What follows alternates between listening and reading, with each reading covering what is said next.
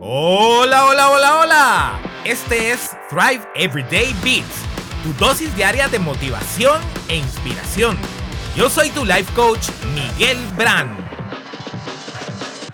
Ya hemos platicado acerca de cómo las experiencias, buenas o malas, deben ser utilizadas como un aprendizaje para poder tomar mejores decisiones en el presente y en el futuro.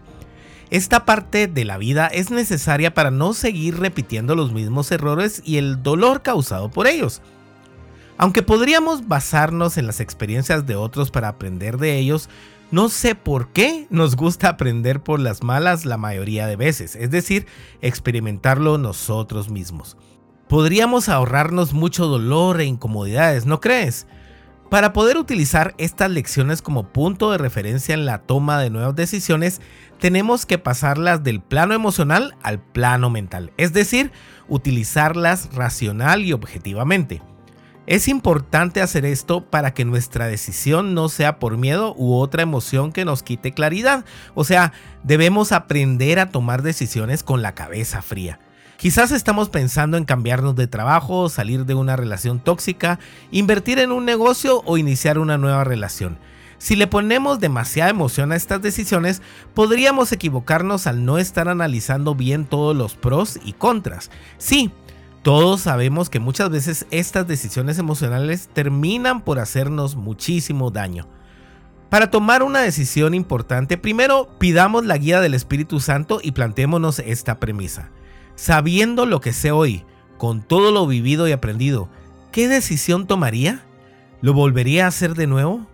¿Lo volverías a hacer de nuevo? Por ejemplo, estás iniciando una nueva relación y notas muchas de las mismas características de tu expareja en esta nueva persona. Su forma de reaccionar, su forma de pensar, es decir, cosas que quizás te han lastimado en el pasado. Sabiendo lo que ya has aprendido y experimentando, ¿tomarías la decisión de seguir con esta nueva persona? O quizás estás queriendo poner un negocio, pero ya has tenido experiencia en este ramo y no te convence aún por completo tratar de nuevo. Como te conté hace unos días, en alguna época de mi vida tenía restaurantes y bares. Me gusta muchísimo el negocio de restaurantes y he tenido la oportunidad de poner otro. Sin embargo, sé que es un negocio muy demandante en tiempo y atención. Sabiendo lo que he aprendido y experimentado antes cuando he tenido este tipo de negocios, ¿lo haría de nuevo en este momento? Pues en este preciso momento no.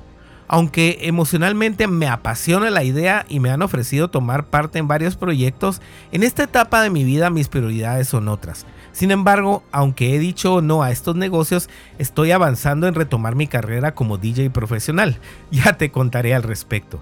Tal vez si nunca hubiese tenido un negocio de este tipo, me lanzaría al agua, pero tomando en cuenta lo que ya sé, prefiero no hacerlo y únicamente tomar parte de lo que he aprendido e implementado como DJ. Si te das cuenta, la experiencia que tuve en el pasado me mantiene centrado en una decisión presente. Sabiendo lo que ya sé, logro ordenar mis prioridades. Por favor, comparte este episodio con todos, especialmente con quienes ves que les está costando mucho tomar una decisión. Bendiciones.